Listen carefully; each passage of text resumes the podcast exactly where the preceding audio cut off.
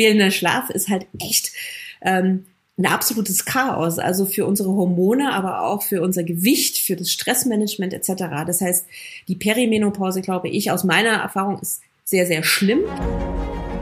Forever Young, der Longevity Podcast vom Lanzerhof. Mit Nils Behrens.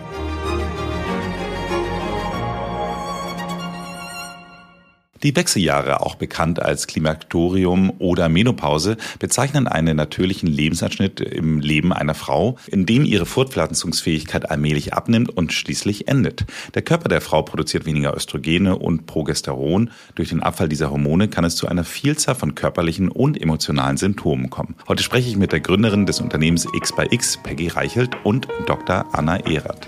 Anna ist Chefärztin in der Hirslanden Klinik in Zürich und ist spezialisiert auf innere Medizin Medizin, Sportmedizin, Prävention und Langlebigkeit.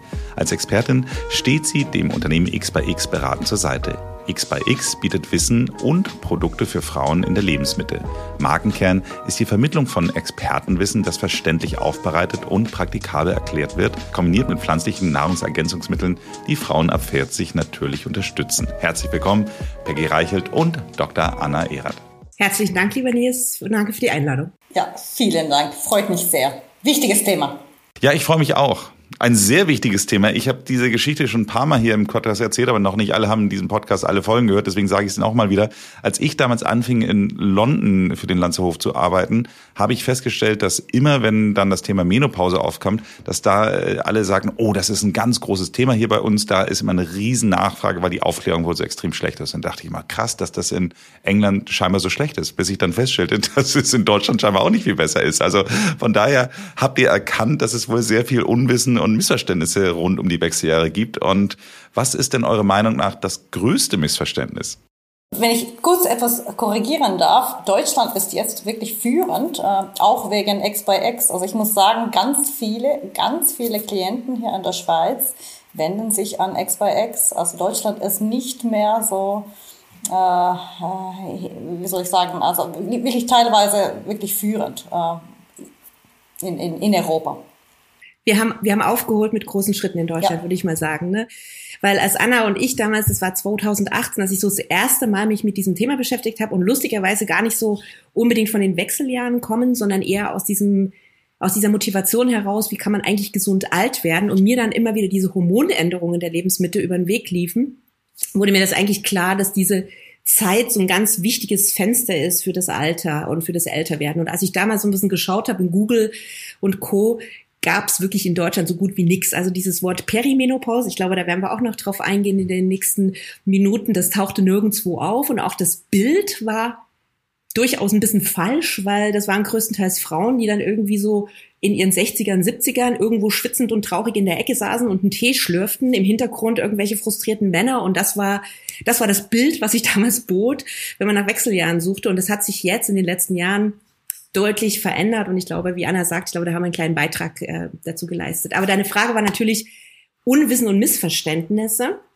Ich glaube, was, was ich das Größte finde, was ich bei den meisten Frauen sehe und was ich auch selber hatte, ist der Zeitpunkt, an dem die Wechseljahre starten. Der wird fulminant falsch eingeschätzt, weil die meisten denken, ja, das geht so mit Anfang 50 los und dann gibt's so ein paar Hitzewallungen, dann hört irgendwann die Periode auf und das war's. Die Realität ist aber, dass es bereits Anfang Mitte 20, bei einigen Frauen auch schon Ende 30 losgeht. Und das weiß auch die Wissenschaft noch nicht so genau, weil es zum Beispiel, es gibt so einen Straw-Katalog, das sind, da werden die Symptome eingeordnet. Das gibt's erst seit 2001 und der ist auch in den letzten Jahrzehnten wirklich noch verfeinert worden, weil man am Anfang immer dachte, die Wechseljahre, die fangen erst so ungefähr an, wenn die Periode unregelmäßig wird. Und jetzt wissen wir heutzutage, dass diese ganzen hormonellen Veränderungen schon deutlich früher losgehen. Also dieser Zeitpunkt ist das eine, was ich äh, mal äh, sehe. Und das zweite ist dieser ausschließliche Fokus auf das Östrogen. Nils, du hast schon ein anderes Hormon erwähnt, was auch eine Rolle spielt und was vor allen Dingen ganz früh eine Rolle spielt, ist das Progesteron. Und das geht natürlich mit ganz anderen Symptomen einher. Und ich glaube, diesen beiden Sachen ähm, sind meiner Meinung nach die größten Missverständnisse. Ich weiß nicht, Anna, ob du in der Praxis noch andere Themen hast. Ähm, Absolut. Also äh, eigentlich ähm, hat, hat man früher gedacht, es geht nur um die Follikeln. Und wenn die Follikeln dann irgendwann oder die Eier dann wirklich waren dann nicht mehr vorhanden sind, dann sprechen wir von, von, von, von der Menopause. Aber das ist gar nicht so. Also der Prozess fängt viel früher an und, und genau daher ist äh, die Perimenopause so wichtig und auch, äh, also nicht nur semantisch, sondern auch vom, also medizinisch gesehen wirklich wichtig, dass wir nicht nur von Menopause sprechen, sondern von der Perimenopause. Ich habe von euch gelernt, es gibt sogar drei. Es gibt die Prämenopause, die Perimenopause und die Postmenopause. Ähm, wollt ihr vielleicht mal uns kurz aufklären, was was ist?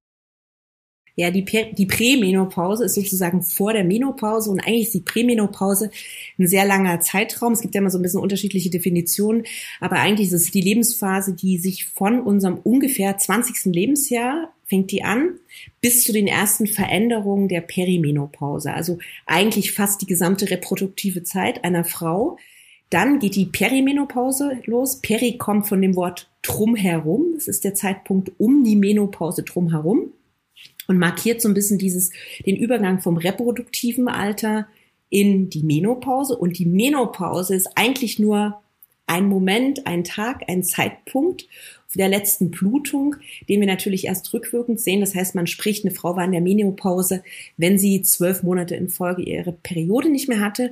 Und danach geht eine Phase lose, die heißt Postmenopause.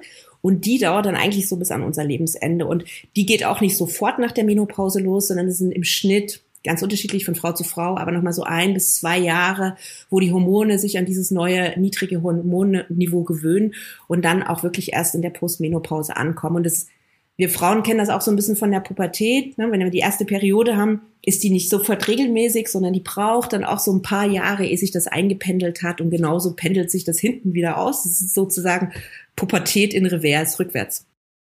Das ist ja Wahnsinn zu hören. Also meine Tochter ist 22, die schneidet den Podcast und meine eine Kollegin, die Lisa, die hört ihn immer Kontrolle.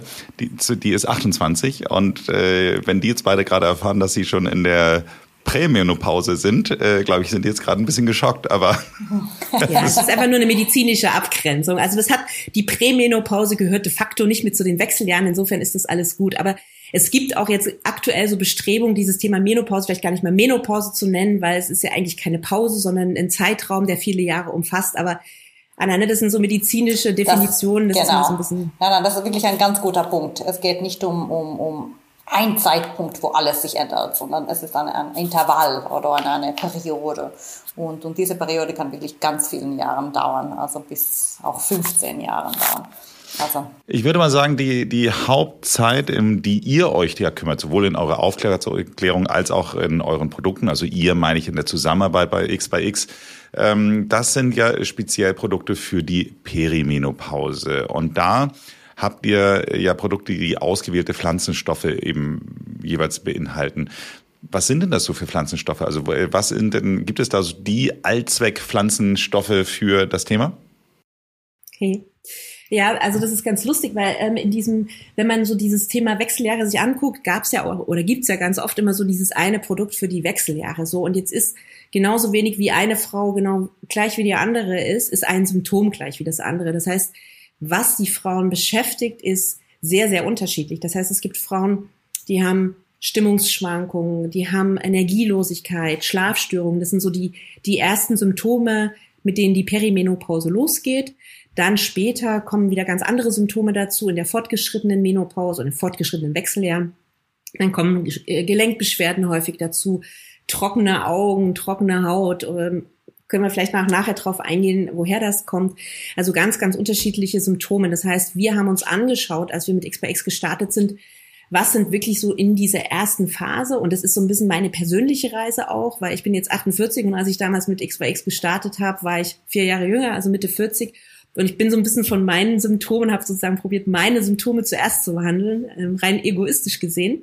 Das heißt, das waren die ersten Produkte, war zum Beispiel ganz gelassen, was sich in das Thema Stimmung kümmert, das Thema ähm, Konzentration, Fokus mit klar denken. Ähm, wir haben Peribalance, das ist ein spezielles Produkt für die Perimenopause mit Mönchspfeffer, Reichi, also sehr, sehr viele Wirkstoffe, die die Leber und äh, ähm, die ganze Entgiftung im Körper unterstützen. Das heißt, es ist wirklich sehr, sehr wichtig, dass man versteht, was passiert im Körper, was sind die Symptome und nicht einfach mal so eine Ibuprofen oder irgendeine Hormontablette draufhaut und guckt, ob irgendwas wirkt, weil es wirklich sehr, sehr unterschiedlich ist, je nachdem, welche Konstellation von den Hormonen wir gerade haben, die sich natürlich im Laufe dieser, Anna hat es vorhin schon gesagt, das ist, kann wirklich 15 bis 20 Jahre dauern, bis sich die Hormone an dieses neue Hormonniveau angepasst haben.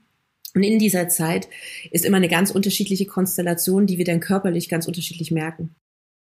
Also was, was mir Freude gebracht hat, war, ich habe gerade gemerkt, also ich komme ursprünglich aus Finnland und dort essen wir ganz viel äh, Lakritze.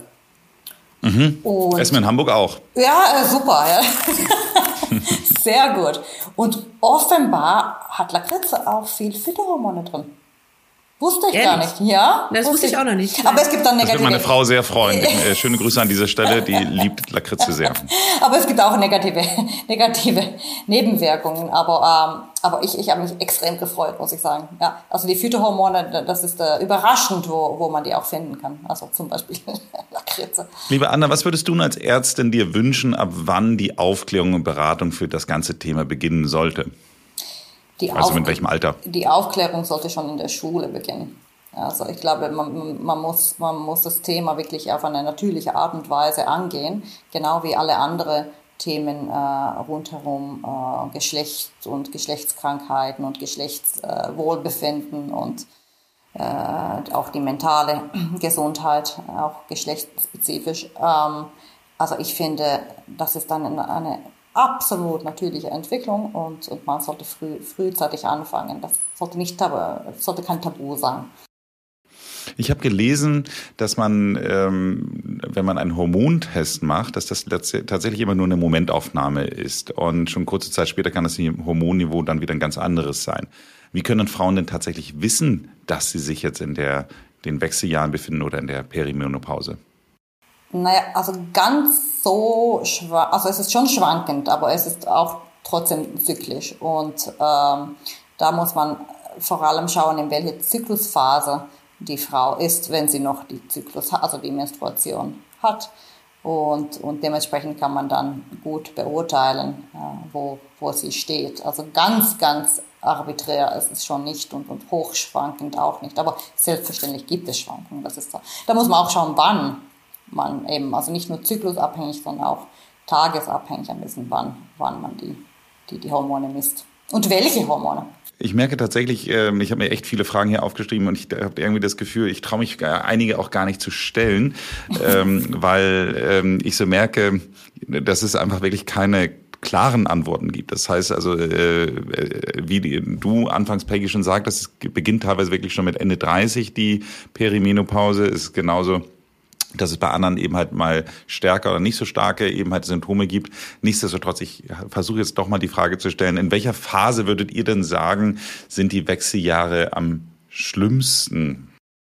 Also von dem, was unsere Kunden berichten, ist es definitiv die Perimenopause und ich glaube, es ist noch nicht mal unbedingt so, dass es da die schlimmsten Symptome sind, sondern es liegt daran, weil die Symptome am unbekanntesten sind. Das heißt, ähm, dieses, dieses, diese ersten Veränderungen, die oft durch das sinkende Progesteron kommen, wie Stimmungsschwankungen, depressive Verstimmung, stärkeres PMS, Brustspann, ähm, vielleicht manchmal auch Verdauungsprobleme oder Sachen, wo man die nicht so richtig zuordnenbar sind. Das führt bei ganz vielen Frauen dazu, dass sie, die merken, da passiert irgendwas in meinem Körper. Sie gehen zu den Ärzten, denen fehlt teilweise auch das Wissen, weil sehr, sehr wenige sich die Zeit nehmen oder auch darauf spezialisiert sind. Teilweise Gynäkologen sind eher auf die fruchtbare Phase und Schwangerschaft spezialisiert, als jetzt wirklich auf die hormonellen endokrinologischen Änderungen der Wechseljahre. Das heißt, für ganz viele Frauen beginnt dann so ein Marathon, bis sie eigentlich das wirkliche Symptom gefunden haben.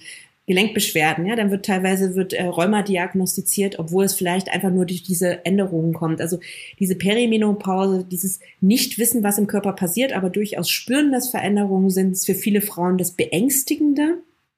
Und natürlich viele Symptome sind dann wirklich die Frage, weil es auch so unterschiedlich ist. Also wenn eine Frau Hitzewallungen hat und die sehr, sehr stark hat, dann beeinträchtigt das unglaublich die Lebensqualität. Genauso, wenn diese Hitzewallungen nachts kommen, weil diese Frau nicht mehr schlafen kann und fehlender Schlaf, Nils, da hast du ja schon unglaublich viele Gäste gehabt, die ganz schlaue Sachen dazu gesagt haben.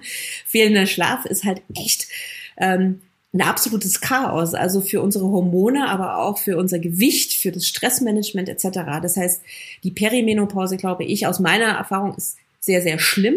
Ich glaube, die, die Auswirkungen, die dann später sind, teilweise im Alter, wenn eine Prävention oder ein passender Lebensstil nicht mit dazu kombiniert, die sind verheerender, weil sie auch dieses gesamte Thema Langlebigkeit eher beeinflussen.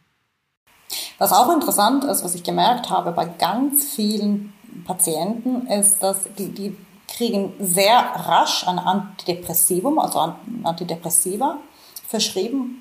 Und es kann sein, dass bei, bei, bei manchen das wirklich hilft, aber ich glaube nicht, dass es so trivial ist. Also so ein bisschen so als Knee-Jerk-Reaction gibt man immer ein Antidepressiva. Und das, ich glaube, da muss man mit Aufklärung äh, ein bisschen äh, diese Situation ein bisschen verbessern.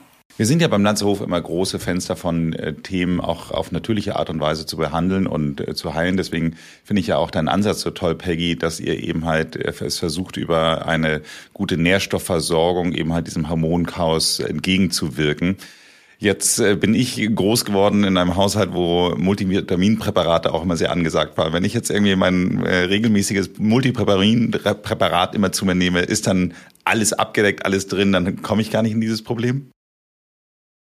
Ähm, also in die Wechseljahre kommst du sowieso nicht, glücklicherweise. ähm, Valid point. Ähm, äh, also es gibt ja die Andropause beim Mann, aber die ist durchaus unterliegt nicht diesen Schwankungen. Ähm, aber die Frauen, ähm, das ist jetzt so ganz unterschiedlich. Also es gibt einerseits diese Symptome. Man weiß auch lustigerweise nicht so richtig, wieso manche Frauen die stärker haben oder nicht so stark. Ne? Also das ist ähm, nicht immer, wenn ich mich gesund ernähre, keinen Stress habe und Schlaf habe, bin ich symptomfrei, aber es gibt natürlich eine ganze Menge Sachen, die ich tun kann, um mich besser aufzustellen. Und das Multivitaminpräparat ist jetzt vielleicht das eine, aber das andere ist natürlich, dass wir spezifische Mikronährstoffe oder auch Makronährstoffe haben, die sich kolossal verändern, weil sich der Stoffwechsel verändert, weil Östrogen einen sehr großen Einfluss generell auf unseren Stoffwechsel hat. Das heißt, auf den Fettstoffwechsel, ähm, auf den Insulinstoffwechsel. Das heißt, wir werden sehr sensibel gegenüber Zucker.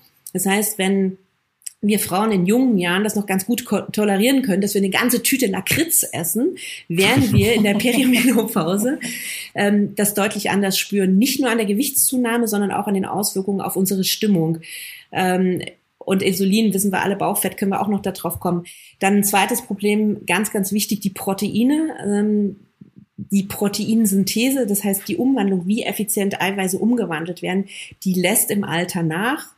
Ähm, und da müssen wir ein bisschen was tun. Das heißt, die, diese Makronährstoffe, die Fette sind total wichtig, die Omega-3s, weil sie einerseits antientzündlich sind und viele Prozesse im Körper begünstigen.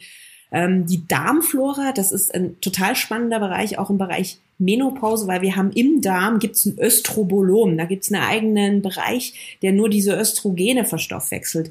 Ähm, da weiß man bisher noch nicht allzu viel. Wir haben zum Beispiel auch, wenn wir wenn das Darmmikrobiom nicht im Balance ist, ähm, können wir ganz viele Nährstoffe nicht aufnehmen, zum Beispiel die Soja-Isoflavone oder gewisse Phytoöstrogene, weil wir brauchen bestimmte Bakterien im Darm, um das überhaupt aufnehmen zu können.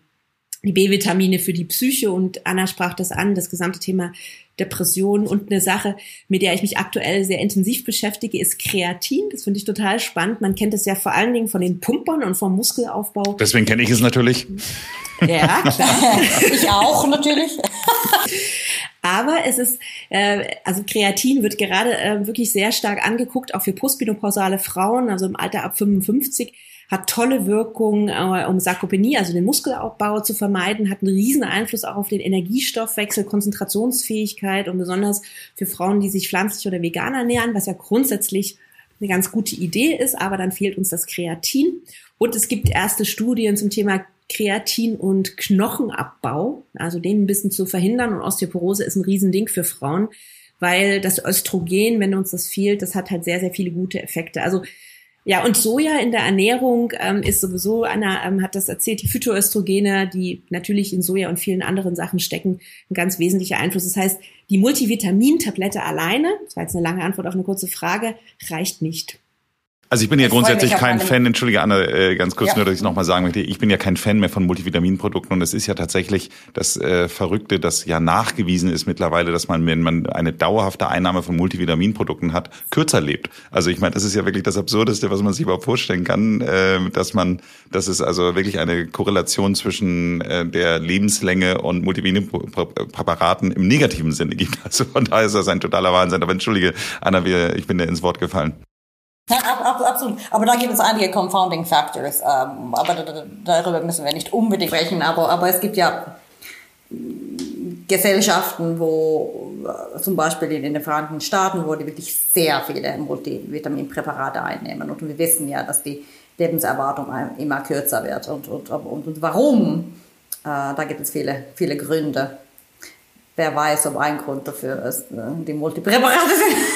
Ich möchte da, also, möchte da auch gar nicht so in die Tiefe reingehen, aber ich glaube tatsächlich ganz fest daran, dass eine eine, für mich sind Multivitaminpräparate so ein bisschen wie so ein Haarschneiderautomat, der allen ja. eine gute Frisur genau, macht. Und genau, ähm, ich genau, glaube, äh, ja, man muss richtig. uns drei nur anschauen, dann weiß man, dass es diesen Automaten nicht geben wird. Genau, das ist genau richtig. Und, und, und, und da würde ich gerne Vitamin D3 äh, ansprechen. Ja weil im Multivitaminpräparate natürlich gibt es nicht äh, hohe Dosen von, von fettlösliche äh, Vitamine, wie zum Beispiel Vitamin D3. Und das ist natürlich in der Perimenopause oder immer das ganze Leben, aber, aber vor allem in der Perimenopause und vor allem postmenopausal extrem wichtig für die, für die Knochendichte und die Knochenstärke. Und, und gerade bei Multivitaminpräparate gibt es natürlich nicht hohe Dosierungen von Vitamin D3. Was würdet ihr sagen, sind die wichtigsten Heilpflanzen rund um die Wechseljahre? Du hast schon eben so was Lustiges gesagt. Was war das? Mönchspfeffer? Äh, das mhm. klang ja irgendwie ganz spannend. Aber ich ja, weiß nicht, ob das ja dazu kommt. Ja, also ja, das gehört auf jeden Fall dazu. Mönchspfeffer ist ähm, eine ganz tolle Heilpflanze, die auch schon wirklich seit Tausenden von Jahren eingesetzt wird. Ähm, also es gibt ja verschiedene Heilkunden, also sowohl in die, die deutsche Heilkunde, die asiatische, also TCM, Ayurveda etc. Ähm, es gibt die ganzen Stämme in Südamerika, die ganz viel mit diesen Heilpflanzen schon gemacht haben. Ähm, ich glaube, da kommt es auch wieder drauf an, welches Symptom wir uns angucken. Also es gibt zum Beispiel, wenn wir uns den Schlaf angucken, gibt es eine ganze Menge ähm, Pflanzen, also zum Beispiel der Lavendel oder auch die Melisse, die wirklich nachgewiesen, auch in Studien nachgewiesene Wirkung haben. Es gibt die adaptogenen Pflanzen, wie zum Beispiel Ashwagandha, Rhodiola, Schisandra, die unglaublich gute, auch wirklich nachgewiesene, unzähligen, auch wirklich Studien, die doppelblind randomisiert waren, Wirkungen auf unser Stressausgleichssystem haben. Ähm, wir haben Phytoöstrogene, Schisandra lustigerweise ist auch ein Phytoöstrogen, der Hopfen, Soja, Rotklee, die Nachtkerze. Ähm, es gibt die ganzen Vitalpilze, der Reichi, der, der Cordyceps. Also es gibt eine unglaubliche Vielfalt, teilweise mit weniger stabiler Studienbasis, teilweise mit einer sehr stabilen Studienbasis, die unbedingt ähm, auch äh, ihre, ihre, ihre Berechtigung haben und auch wirklich ihre Wirkung haben und all das, was über tausend Jahre probiert wird. Die sind natürlich nicht so potent. Ne? Also wenn, äh, wenn wir jetzt sagen, zum Beispiel eine Hormontherapie, eine Hormonersatztherapie hat natürlich eine ganz, ganz andere Potenz und dockt auch an anderen Rezeptoren an als zum Beispiel Phytoöstrogene. Aber die haben alle ihre Berechtigung und ihre Rolle und in Kombination finde ich immer ganz wichtig, wirklich mit Mikronährstoffen und Makronährstoffen, weil in dem Moment, wo zum Beispiel auch vielleicht unser Darmmikrobiom völlig außer Balance ist, können wir noch so viele Pflanzenextrakte, Vitamine und Zeugs reingießen. Der Körper kann das nicht aufnehmen. Das heißt, nur ein Darm, der wirklich gesund ist und der eine möglichst große Vielfalt hat, kann diese ganzen Sachen auch wirklich dahin transportieren, wo wir sie brauchen. Das ist interessant, was du sagst, Peggy, weil, weil äh, gerade die Rezeptoren, da müssen wir auch noch einige Studien aufgleisen. Also offenbar, gemäß einigen Studien, äh, sind ähm, äh, docken die, die, die Phytohormone viel häufiger oder viel mehr an, an die, die äh, Östrogen-B-Rezeptoren. Und was für eine Einwirkung das dann schließlich hat, wissen, wissen wir noch nicht. Aber, aber da müssen wir sicherlich noch schauen, was, was für eine Einwirkung das hat überhaupt auf, auf, auf die, den Hormon. Insbesondere im Namen des Landshofs finde ich es natürlich sehr gut, dass wir über das Thema Darmgesundheit hier auch sprechen, weil das ist eine unserer, unserer ganz großen Überzeugungen, dass äh, das letztendlich die Wurzel der Gesundheit ist. Ich komme aber trotzdem nochmal auf das Östrogen-Thema zurück, weil ich hatte dann auch in deinen Unterlagen gelesen, in der Prämenopause ist häufig eine Östrogendominanz gegeben. Jetzt bin ich so ein bisschen verwehrt. Ich dachte, äh, die Hormone fallen ab. Warum ist denn jetzt auf einmal da eine Östrogendominanz da? In der Perimenopause. Nicht, dass deine Mädels im, im Studio jetzt eine Schnappatmung kriegen, aber in der Perimenopause, in der Prämenopause ähm, kann es auch lustigerweise zu einer Östrogendominanz kommen. Ähm, und zwar Stress. Ähm, also Stress ist sowieso ein Ding, der bringt unsere gesamten Hormone durcheinander, also die Schilddrüse und die Sexualhormone, ähm, auch e-, exogene Hormone, also alles, was in irgendwie äh, ja, in, in Waschmitteln teilweise steckt, in Cremes, auch das kann eine Östrogendominanz hervorrufen auch Übergewicht. Ähm, aber in der, in der Perimenopause kommt die Östrogendominanz zustande, weil zuerst unser Progesteron absinkt und das Progesteron, wenn das absinkt, ist nicht mehr in der richtigen, im richtigen Verhältnis zum Östrogen. Das Östrogen ist sozusagen gefühlt zu hoch und das hat vor allen Dingen damit was zu tun. Anna hat das schon eingangs gesagt, dass wir natürlich in der Perimenopause fängt so langsam so ein bisschen so ein Chaos in den Eierstöcken an. Das heißt, es kommt nicht mehr jeden Monat zum Eisprung. Das heißt, es ist ein bisschen durcheinander und dadurch kommt auch dieser hormonelle Gleichklang durcheinander und wir haben gefühlt mehr Östrogen. Also wenn ich jetzt eine klassische Gin Tonic Mischung habe und äh, einfach dann nicht wie immer das Verhältnis gleich mische, dann äh, würdest du sagen, also wenn ich jetzt nur äh, genauso viel Tonic reintue wie Gin, dann habe ich eine Gin Dominanz. Äh, es bleibt aber trotzdem genauso viel Gin drin. Habe ich das richtig verstanden? Nicht unbedingt, aber das ist vom Dominanz her richtig, ja. Aber, aber da muss man ja auch die absolute Werte anschauen. Da gibt's auch dann. Okay, ich wollte ja nur, nur versuche, etwas äh, anschaulicher zu sagen. Also es ist mir klar, dass es wahrscheinlich dann nicht ganz so viel dann sein wird, aber ich habe verstanden, es dominiert dann. Okay. Ähm, wenn wir jetzt nochmal auf die Pflanzenstoffe da in dem Zusammenhang eingehen, könnte man sagen, dass man äh, da auch mit Pflanzenstoffen entgegenwirken kann, also sprich eben halt diese Hormondominanz oder äh, ich hatte auch was von Kreuzblütern da in dem Zusammenhang gelesen? Ja, also ähm, Pflanzen grundsätzlich, also das Östrogendominanz ist ja, der Körper muss sie regulieren können und die, die, das Östrogen wird vor allen Dingen in zwei Organen reguliert. Das heißt, die Leber ist sehr wichtig und der Darm. Die Leber zum Beispiel, um die Entgiftung zu machen und hier, das sind nicht nur unbedingt Pflanzenstoffe, sondern es ist halt, wie gesagt, ganz normales Gemüse. Das heißt, Bitterstoffe, ähm, dieses gesamte Thema Kreuzblüter, das sind ähm, die alles, was sozusagen kreuzblütliche Blätter hat. Das sind ganz tolle Sachen wie Brokkoli, Grünkohl, Schwarzkohl, Rotkohl, Pak Choi, all die. Und die haben verschiedene Inhaltsstoffe und einer davon ist das Sulforophan und eine Verbindung, die heißt Indol-3-Carbinol. Und diese beiden die spielen eine Rolle im Östrogenstoffwechsel und die helfen wirklich bei dieser Östrogenausscheidung des Östrogens, was wir nicht benötigen. Und dann brauchen wir noch, weil es ja um Ausscheidungen geht, brauchen wir wieder den Darm und der Darm muss natürlich auch gesund sein. Das heißt, er braucht eine ballaststoffreiche Ernährung, damit er wirklich auch das alles raustransportieren kann, was die Leber zuvor rausgefiltert hat. Das heißt, grundsätzlich eine gemüselastige Ernährung ist total wichtig und die Bitterstoffe sind total wichtig. Und die Kreuzblütler, die sind so cool, weil die haben, die haben Ballaststoffe drin, die haben die Bitterstoffe drin und die haben noch das Indol-3-Carbinol oder das Sulforophan drin. Das heißt, die sind eigentlich doppelt effektiv. Das heißt, man sollte wirklich als Frau jeden Tag irgend sowas auf dem Tisch haben. Und das kann, wie gesagt, alles, was Kohlarten sind oder auch Rettiche, die sind voll von dem Zeugs. Sulforophan ist ja tatsächlich die Allzweckwaffe für alles, habe ich das Gefühl. Also äh, zumindest ist, glaube ich, auch der Pflanzenstoff, der nachweislich am besten äh, in der Krebsprävention auch irgendwie da ist. Mhm. Ähm, das heißt also, da, da sind die Männer ja auch wieder an Bord. Das, also Kreuzblüter ist für jeden gut. Ich glaube auch für die Männer und Bitterstoffe eh. Entschuldige, Anna, ich habe dich schon wieder unterbrochen. Nein, nein, ich, ich, bin, ich finde das Thema so interessant, dass ich einfach dazu ein bisschen zu proaktiv bin hier. Und, und, ähm, aber nein, ähm, auch wegen Mikrobiom. Das ist natürlich etwas äh, ganz, ganz Wichtiges, wo wir auch noch nicht so viel wissen.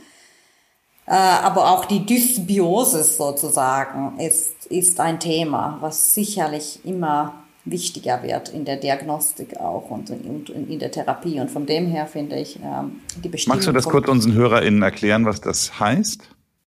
Ja, also das Mikrobiom heißt ja, Mikrobiom im, im Darm ähm, heißt wir haben ja im Darm extrem viele Bakterien, das ist wichtig für uns, äh, symbiotisch, also wir überleben nur mit einem gesunden Mikrobiom, mit verschiedensten Bakterien, gesunden Bakterien hoffentlich. Und äh, in unserer Gesellschaft, unser Lebensstil, äh, auch nach, nach einigen Antibiotikatherapien und, und auch natürlich, äh, wenn wir älter werden und, und auch wenn es hormonelle Schwankungen gibt, gibt es Änderungen auch in diesem, in diesem Bakterien, also in diesem Mikrobiom. Also das heißt, die Bakterien und auch das Verhältnis von verschiedenen Bakterien, Bakterien Bakterienstämmen. Und wenn es völlig außer Gleichgewicht kommt, dann, oder wenn es teilweise mindestens an einem Ungleichgewicht oder Dysbalance kommt, dann nennt man das Dysbiosis. Und das kann man messen, das kann man auch diagnostizieren. Und das, glaube ich, macht ihr wirklich fast standardmäßig auch in, in, in, äh, in Lanzerhof. Ist ganz wichtig ist ein ganz großes Thema. Es ist tatsächlich auch, aber wie du immer wieder sagst, ein sehr unerforschter Teil. Ich äh, habe es hier auch schon mehrfach mal erzählt. Ich habe, äh, man unterscheidet da ja auch mal gerne zwischen äh, den Firmikuten und den Bakterioiden. Ich habe 82 Prozent Firmikuten. Also wenn es danach geht, äh, müsste ich eigentlich massiv übergewichtig sein oder mich nur von Zucker ernähren und Weißmehl, was beides nicht der Fall ist. Ähm, also auch da sieht man, äh, dass äh, man nur aufgrund meines Mikrobioms nicht gleich die gleichen Rückschlüsse auf die Person treffen kann. Aber es ist schon wirklich, äh, wirklich interessant, weil ich auch da wirklich viel äh, versuche schon mittlerweile gegenzuatmen, äh, gegenzuatmen, gegenzuarbeiten. Auch gut. Aber, aber, ja, aber ähm, es sich scheinbar nicht richtig verändert. Das ist schon wirklich faszinierend. Aber trotzdem kommen wir doch mal zu der Veränderung. Äh, vielleicht mögt ihr auch noch mal erklären, was Probiotika und Präbiotika sind. Ja, also die einen brauchen die anderen. Die Probiotika, das sind unsere lebenden Mikroorganismen. Das heißt, da haben wir möglichst viele davon, ganz viele Stämme, die sind nützlich, die sind gut. Die sind natürlich in unserer Ernährung drin, die sind im Joghurt drin, die sind in allem Fermentierten drin und die mögen es überhaupt nicht, wenn es zu heiß wird. Das heißt, wenn der Joghurt erhitzt wird oder wenn das Sauerkraut erhitzt wird, sind sie tot, die guten. Und die Präbiotika, das sind lösliche Ballaststoffe und die brauchen unsere guten Bakterien, um zu überleben, um da unten anzukommen, damit es denen gut geht. Und ich vergleiche das immer so ein bisschen wie so ein Garten mit Dünger. Ähm, der, der kann nur aufblühen, wenn er genug Dünger hat. Und die Präbiotika sind so ein bisschen der Dünger für unseren Garten. Und dann gibt's noch die Symbiotika, die haben beides drin. Das hat man oft bei Nahrungsergänzung. Das hat man aber auch bei einem Prä also bei einem Lebensmittel. Das fand ich ganz spannend, weil ich hatte neulich ein ähm, Insta Live zum Thema Kimchi. Mhm. Und der Kimchi, der hat sowohl die Probiotika als auch die Präbiotika drin. Das ist so ein, so ein kleines Allround-Lebensmittel, weil jetzt zum Beispiel Harzer Käse, den ich sehr liebe, der ist probiotisch, dem fehlen aber die Präbiotika. Ich meine, da kann man jetzt Ballaststoffe essen und Akazienfasern und das ganze gute Zeug, aber man kann auch einfach den Kimchi zu sich nehmen und hat beides. Und was ich auch spannend finde, neben den Probiotika und Präbiotika, das ist auch noch relativ jung, das ist die Wirkung der Polyphenole. Also alles, was irgendwie schwarzer Kaffee, die dunkle Schokolade, also der Rohkakao, nicht die Schokolade, ähm, der Rohkakao, die Traubenkerne, all diese dunklen Stoffe haben unglaublich gesunde Wirkungen, auch wieder als Futter für unsere guten Darmbakterien. Und da ist auch noch alles am Anfang. Und ich finde das, also das Mikrobiom finde ich mega, weil wir haben natürlich auch bei den Frauen in der Menopause eine Sache, weil alles, das, wenn das Östrogen runtergeht, wird unser Körper so ein bisschen trockener. Weil Östrogen ist so ein, das ist so ein Polsterhormon. Das macht uns prall, füllig, versorgt uns mit Feuchtigkeit. Das ist anabol. Das, das wirkt auf die Muskulatur. Und wenn das Östrogen runtergeht, hat das natürlich auch immer so ein bisschen trocknet unsere Schleimhäute und unsere Haut aus, unter anderem auch die Vagina. Und das führt dazu, dass viele Frauen unter vaginaler Trockenheit leiden. Ähm, das kann man relativ leicht beheben. Da gibt's ähm, wirklich gute Hormontherapie dagegen, die man ähm, transdermal drauf tun kann. Die ist auch sehr niedrig dosiert. Aber man kann natürlich auch intern gegensteuern, indem man wirklich schaut, dass das Mikrobiom auch gut aufgewertet ist. Und das Mikrobiom haben wir ja nicht nur im Darm, sondern auch auf der Vagina, der Haut. Und dieses Mikrobiom, da gibt es so ein Immunnetzwerk, Schleimhautimmunnetzwerk, MALT nennt sich das Ding. Und die kommunizieren untereinander. Das heißt, ich kann schon über die Ernährung auch das steuern, wie es meiner Vagina geht und dafür sorgen, dass die Lactobacillen so ein bisschen auch in der Menopause aufgewertet werden. Und das finde ich total spannend, weil man da wirklich gut ansetzen kann und weil ich auch merke, dass viele unserer Kunden so krasse Probleme mit ihrer Verdauung haben. Das ist schon, ähm, ja, dass ich ganz wichtig finde, dass man da auch wirklich ansetzt. Kurze Pause für eine spannende Gelegenheit. Habt ihr schon einmal darüber nachgedacht, Teil der Lanzer Hoffamilie zu werden? Hier könnt ihr nicht nur euer Wissen über Gesundheit und Longevity vertiefen, sondern auch an einigen der schönsten Orte der Welt arbeiten. Stellt euch vor, euren Arbeitstag am malerischen Tegernsee, auf der idyllischen Insel Sylt, im alpinen Lands oder in der pulsierenden Stadt Hamburgs zu verbringen. Und das Beste daran, wir suchen nicht nur medizinische Fachkräfte, ob ihr eure Leidenschaft in der Küche, am Empfang oder in der Buchhaltung seht, bei uns gibt es für jeden das passende Angebot. Also, wenn ihr noch nach einer Karriere sucht, die sowohl erfüllend als auch inspirierend ist, dann ist es jetzt wohl der perfekte Zeitpunkt, um den nächsten Schritt zu machen. Besucht unsere Karriereseite unter www.lanzerhof.com/karriere und entdeckt die vielfältigen Möglichkeiten, die auf euch warten. Wer weiß, vielleicht lernen wir uns dann auch schon bald persönlich kennen mal, Anna, weil äh, Peggy gerade das Wort aufgeplustert gesagt hat, in dem Zusammenhang, sie hat es natürlich in der anderen Zusammenhang gemeint, aber Gewichtszunahme ist ja ein Riesenproblem bei den Frauen oder bei vielen Frauen in den Wechseljahren. Äh, kannst du mir sagen, warum ist das so? Aus medizinischer Sicht? Ja, also es, es gibt viel, verschiedene Studien dazu. Ähm, und wir haben immer gedacht, es hat nur damit zu tun, oder vor allem damit zu tun, dass die hormonelle äh, äh, Entwicklungen äh, dazu, dazu, führen.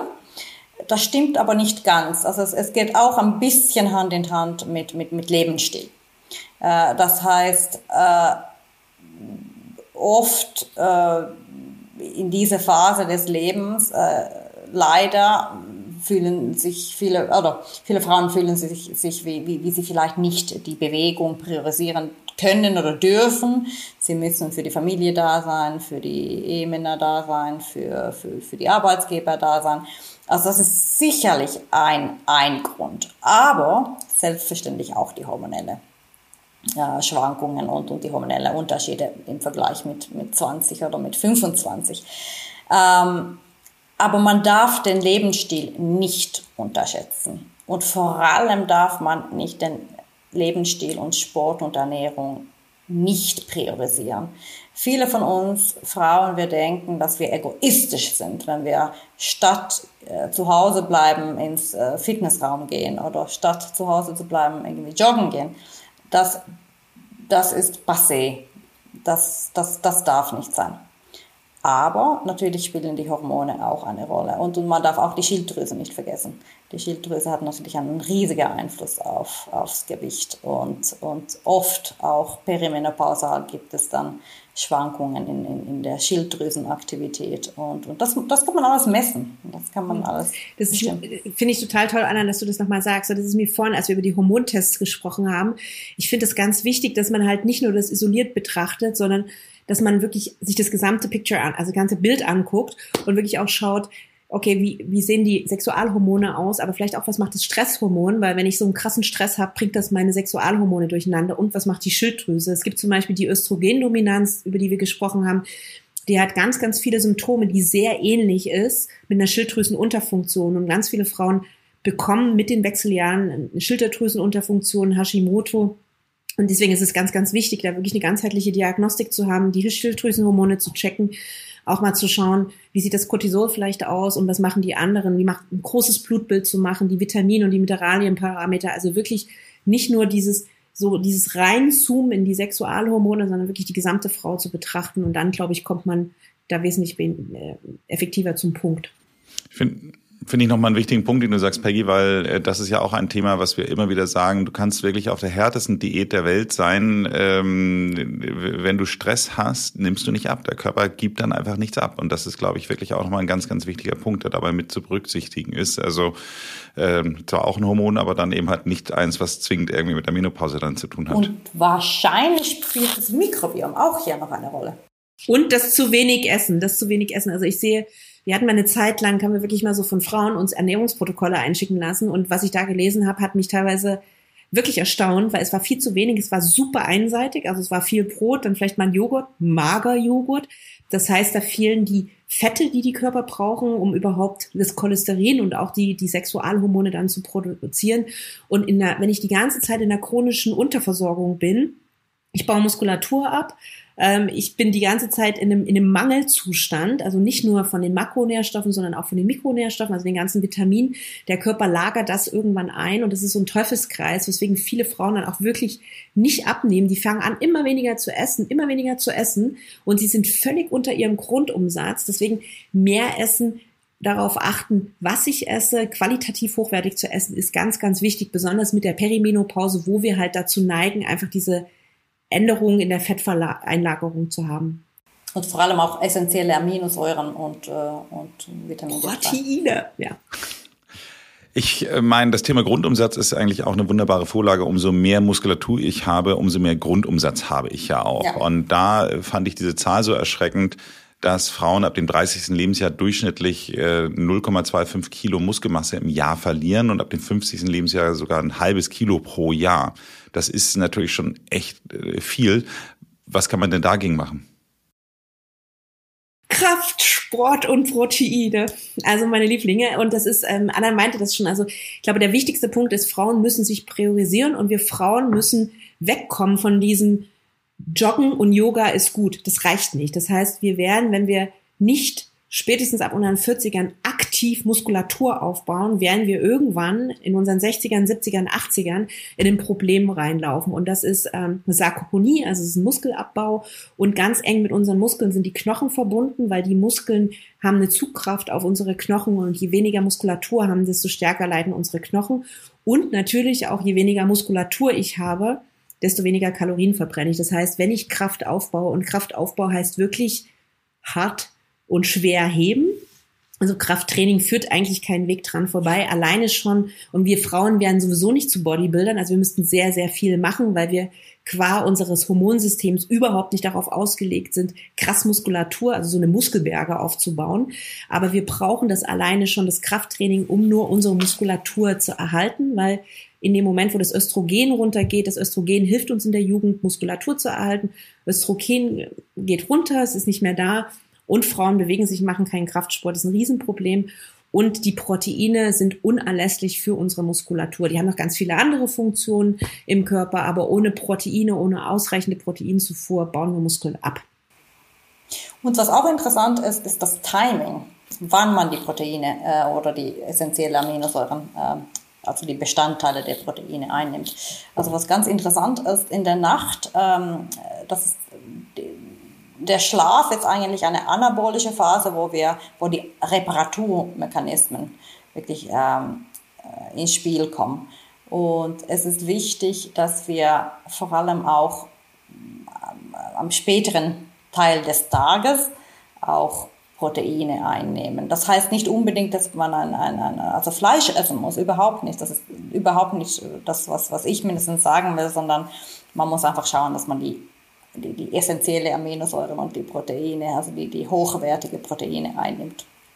Und auch später, also vor, vor dass man dann in diese Schlafphase geht. Das heißt nicht, dass man irgendwie um 10 Uhr abends essen muss, aber äh, man sollte daran achten, dass man nicht Proteine nur morgens einnimmt.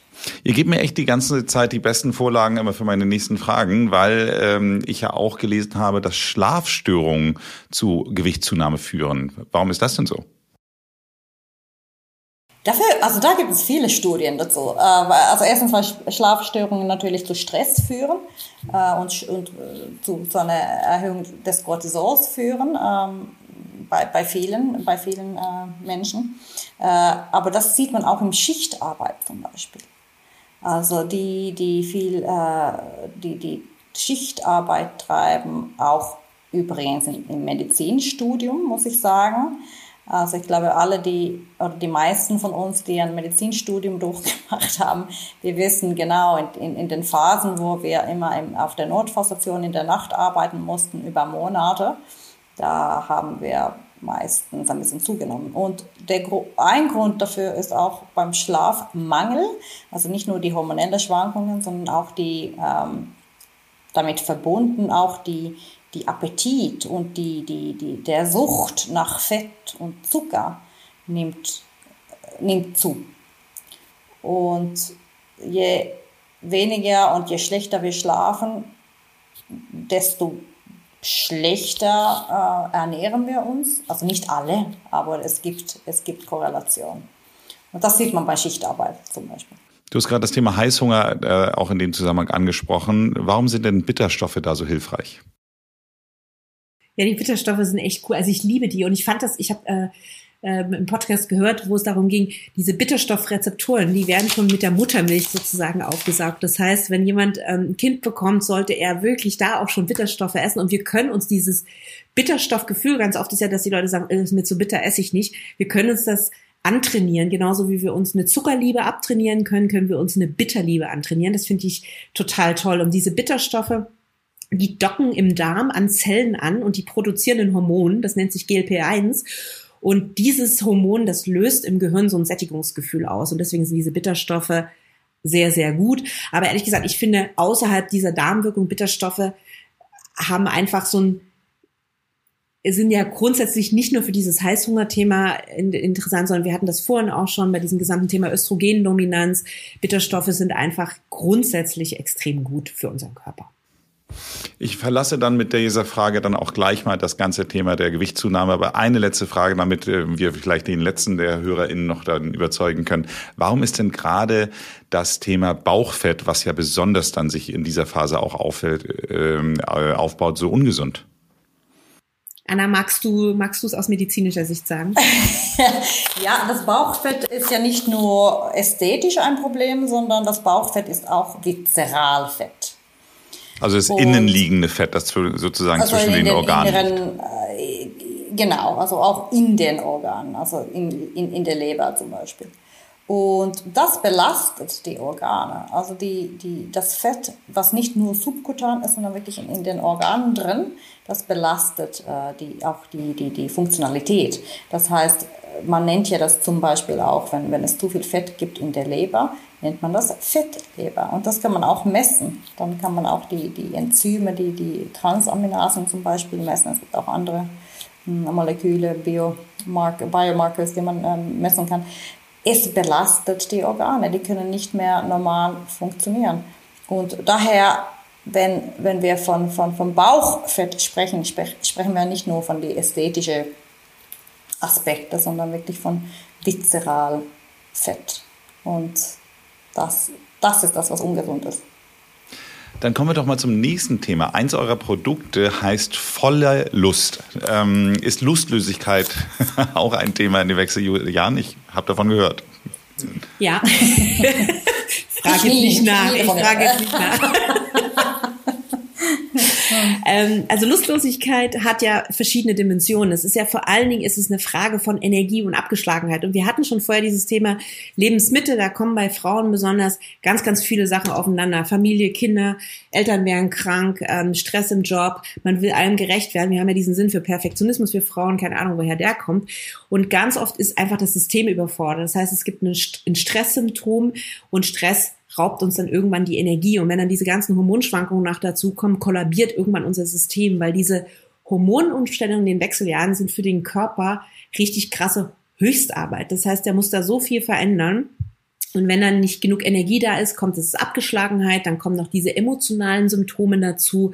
Das heißt, der Körper hat eigentlich deutlich weniger Reserven und wir merken auch, also ich habe das bei mir deutlich gemerkt, an so Mitte meiner 40er, dass meine Resilienz, das heißt meine Stresswiderstandsfähigkeit, hat echt nachgelassen. Also ich merke, dass ich natürlich in meinen 30ern deutlich mehr abkonnte, als ich das jetzt kann. Und ich glaube, ich habe eine relativ große Resilienz, aber das ist durchaus runtergegangen. Und wir müssen da einfach unserem Körper ein bisschen mehr zuarbeiten. Und das können wir natürlich über dieses gesamte Thema Stressmanagement, über ausreichend Schlaf, über Selbstcare. Und das fängt bei, bei der Ernährung an, das geht über den Sport. Und natürlich also volle Lust, da ist Maca drin, da ist L-Arginin drin, da ist Rohkakao drin und sind ein paar B-Vitamine und Zink drin. Das heißt, das stößt so ein bisschen unseren Energiestoffwechsel an und aktiviert. Aber wie gesagt, immer in einem Rahmen auch von einer gesamtheitlichen Ernährung. Also keins unserer Produkte und deswegen haben wir auch diesen großen Wissensfokus, weil wir möchten, dass die Frauen wirklich verstehen, es ist nicht nur, ich nehme ein Pulver und alles ist okay, sondern es ist immer ein gesamtes System. Es ist die Ernährung, es ist, es ist der Schlaf, es ist das Stressmanagement, es ist ganz, ganz wichtig der Sport, es ist die seelische Balance, dass ich irgendwie schaue, dass ich ausgeglichen bin. Und dann kann ich natürlich die ganzen Produkte damit einbauen und Maca ist eine super Knolle, die kommt aus den hohen, Anden in Peru. Jetzt ist mein Licht hier ausgegangen. Ähm, die kommt in den hohen Anden von Peru vor Und die wurde da für die Stamina eingesetzt. Das heißt, die Peruaner haben das Maca immer genommen, bevor sie dann irgendwie in ihre Hochberge gegangen sind. Und ähm, das hat ihnen sehr gut getan, was das Energielevel bis zum Abend angeht. Ausgezeichnet, ausgezeichnet. Eins der wohl bekanntesten Symptome der Wechseljahre ist wohl definitiv das Thema Hitzewallung. Ähm, könnt ihr mir sagen, wo die denn herkommen und was man dagegen tun kann? Soll ich, Anna, oder magst du? Du doch ganz gerne, ja. Ähm, also die Hitzewallungen sind eigentlich so ein bisschen ein Kurzschluss in unserem Thermostat, weil wir haben in unserem Körper haben wir irgendwie so 400 irgendwas ähm, Östrogenrezeptoren und die sitzen nicht nur in den ähm, in unserem Darm, in den Eierstöcken auf der Haut, sondern die sitzen auch im Gehirn und zwar auch im Temperaturregelzentrum unseres Gehirns, im Hypothalamus. Und was bei so einer Hitzewallung passiert, ist, dass das Gehirn kriegt einen Impuls, die Temperatur ist zu hoch, Körpertemperatur zu hoch. Und was dann so ein Körper macht, ist, dass er sagt, ach Mensch, super, es ist zu heiß. Also ich weite jetzt mal schön die Blutgefäße, alles strömt durch, das geht in die Haut, ich schwitze das raus. Und das ist genau das, was wir bei einer Hitzewallung spüren. Das heißt, der Puls geht hoch, das Herz fängt schneller an zu schlagen. Bei einigen Frauen ist das Herzrasen, Herzstolpern. Es gibt so ein sogenanntes Flushing, das heißt irgendwie der, der Hals, also der ganze Körper probiert, diese gefühlt zu hohe Temperatur wieder runter zu regulieren. Und warum er das jetzt, wie gesagt, macht, das hat das damit zu tun, dass diese Östrogenrezeptoren, die da oben drin sitzen, die müssen jetzt erstmal raffen, dass unser Körper weniger Östrogen produziert. Deswegen diese Hitzewallung, die hören auch irgendwann wieder auf. Es gibt ein paar Frauen, die haben diese Hitzewallung sehr, sehr lange. Die haben die teilweise bis in ihre 70er es ist aber eher seltener. Die meisten haben in dem Moment, wo sie durch die Menopause durch sind und diese Adaption in die Postmenopause hatten, haben dann irgendwann keine Hitzewallung mehr, weil der Körper sich daran gewöhnt hat, dass die Östrogenrezeptoren jetzt anders sind und der dreht nicht mehr so am Rad, der Thermostat. Sehr gut erklärt, ausgezeichnet. Meine letzte Frage ist ja immer ein Tipp für unsere HörerInnen, wobei ich glaube, das Gendern kann mir hier fast bleiben lassen, weil ich das Gefühl habe, wahrscheinlich sind es überwiegend doch Frauen, die davon betroffen sind. Ähm, wie ist eure Erfahrung? Eure Produkte basieren ja alle auf natürlichen Pflanzenstoffen. Reicht das in den meisten Fällen aus oder ist es trotzdem notwendig, auch Hormone einzunehmen? Mhm. Auch hier wieder, es ist sehr individuell. Und übrigens, ich finde es sehr wichtig, dass auch Männer diesen Podcast hören, weil auch Männer sind ja im Endeffekt Teil des ganzen Systems. Ne? Und wir haben sehr, sehr viele Männer, die in dem Moment, wo sie wissen, was in den Wechseljahren passiert, sagen, ach klasse, jetzt weiß ich auch viel besser, mit gewissen Themen umzugehen oder ich kann viel sensibler vielleicht auch reagieren, besonders auf Stimmungsschwankungen, ist ja auch beim Thema PMS so. So ich wollte gar nicht, Entschuldigung, nur um das zu sagen, ich wollte nicht die Männer hier ausschließen oder sagen, dass die nicht mehr zuhören, sondern ich hatte ja nur gesagt, dass der Tipp, den der, der ist, der so. adressiert sich natürlich in erster Linie an die Damen. Das stimmt. Ähm, gut, dann ähm, also die Hormontherapie ist es ist, ist so ein bisschen abhängig von der Stärke der Symptome und auch welche Symptome das sind und natürlich von dem ganz ganz individuellen Bild. Das heißt, es gibt auch Frauen, für die kommt eine Hormontherapie nicht in Frage, zum Beispiel nach hormonpositiv Brustkrebs. Da kann Anna gleich noch eingehen. Aber im Endeffekt muss man erstmal so ein bisschen schauen, was ist denn eigentlich mein Thema, was ist mein Problem? Ähm, wenn ich jetzt einfach nur Schlafstörungen habe, würde ich hart davon abraten, zu sagen, ich nehme mal jetzt als Anti-Aging Pille, eine Hormontherapie. Wenn jetzt aber eine Frau wirklich sehr, sehr starke Hitzewallungen hat, die sie mit einer Pflanzentherapie und auch mit Lebensstiländerungen nicht in den Griff bekommt, würde ich unbedingt sagen, geh zu einem guten Arzt, lass dich beraten, lass dich abchecken, lass gucken, ob, wie generell dein Gesundheitsstatus ist und dann kann man das ganz, ganz toll kombinieren. Das heißt, ich wäre eine schwere Hitzewallung oder eine starke Osteopenie auf keinen Fall mit reinen Pflanzenextrakten hinbekommen. Aber ich kann das sehr, sehr gut kombinieren und kann dann wahrscheinlich auch die Hormontherapie so ein bisschen runterdosieren, weil das wird ja eh individuell immer angepasst. Das heißt, ich glaube, die beiden gehen sehr, sehr gut Hand in Hand. Und wie gesagt, es ist immer eine Frage, wie stark sind die Symptome, wie stark belasten die meine Lebensqualität. Und ein ganz wichtiger Punkt ist hier zu sagen, keine Frau muss da durch und keine Frau muss mit irgendwelchen Einschränkungen, sei das vaginale Trockenheit oder Hitzewallung, leben. Es gibt wirklich für all diese Sachen, die mit den Wechseljahren in Verbindung stehen, gibt's gute Sachen, die man tun kann. Ja, da bin ich voll einverstanden mit dir, Peggy. Also wirklich. Und wir leben ja in einer Ära von Precision Medicine und personalisierter Medizin. Und, und da gibt es nicht ein Rezept oder ein Formular für, für alle, sondern man muss das wirklich ein bisschen individualisiert und personalisiert angehen. Und, und wenn man selbstverständlich eine, eine sehr starke genetische äh, Vorbelastung hat oder gewisse genetische Mutationen hat, ähm, dann muss man sicherlich äh, die äh, also sowohl die, die Phytohormone wie auch die, die potenzielle Hormontherapien äh, anders angehen als, als bei, bei der Normalpopulation. Und das muss man, muss man wirklich äh, ganz personalisiert angehen. Ich sage herzlichen Dank für das Gespräch. Für alle, die noch mehr jetzt über das Thema erfahren wollen, können einmal bei dir natürlich auf der Seite vorbeischauen, die heißt x bei x.de. Und ich möchte an dieser Stelle es nicht unerwähnen lassen, weil ich ihn wirklich fantastisch finde, selbst als Mann oder vielleicht gerade als Mann, wer weiß das schon, ähm, ist auch der YouTube-Kanal, den es dazu auch gibt, äh, wo Peggy mit ihrem Team wirklich auf sehr kurzweilige Weise ähm, gute Themen vermittelt, die sich alle rund um dieses Thema widmen. Und ähm, ich sage herzlichen Dank an euch beide. Herzlichen Dank für die Einladung. Danke sehr.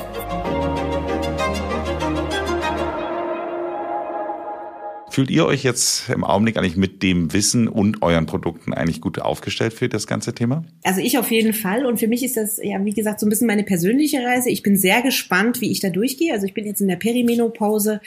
Ähm, ich fühle mich sehr gut eingestellt. Ich habe vor allen Dingen gelernt durch dieses Wissen und durch ein sehr, sehr akribisches auch Tracken meiner Periode und generell, also ich habe normalerweise immer so ein Ohrring auch um, also ich, ich tracke sehr genau mich, ich messe mich, siehst du, ich habe meinen meiner lädt gerade im Bad.